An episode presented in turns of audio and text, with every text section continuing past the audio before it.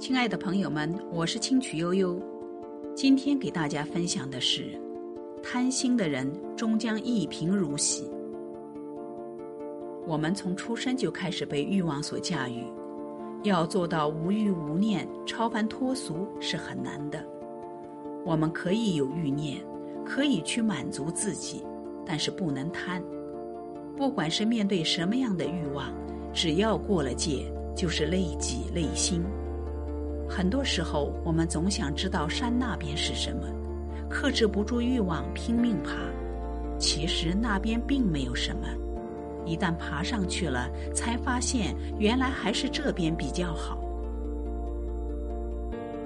欲望本身并没有善恶的属性，在正常情况下，那些基本的欲望反而可以促使我们步步向前。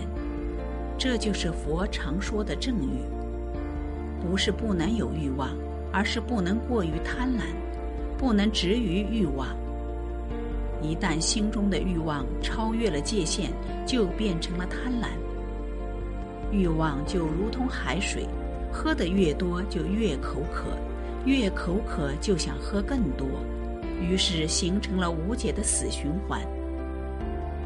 贪婪是第一大心脏，无节制的贪欲让人的内心过度膨胀。让人生超载，有太多的人就是因为欲壑难填而被置于危险的境地。这方面的例子很多了。正欲过了界，就成了贪婪的逆欲，甚至可能招致灾祸。不但自己无法承受，往往还会累及他人。贪欲并非与生俱来。它都是受后天环境的影响而逐渐累积而成。把心态放平，克制住拼命朝上攀爬的想法，不要太在意那些功利的外在，心平气和地面对人生中的每一次起伏，才会真正做到祥和超然。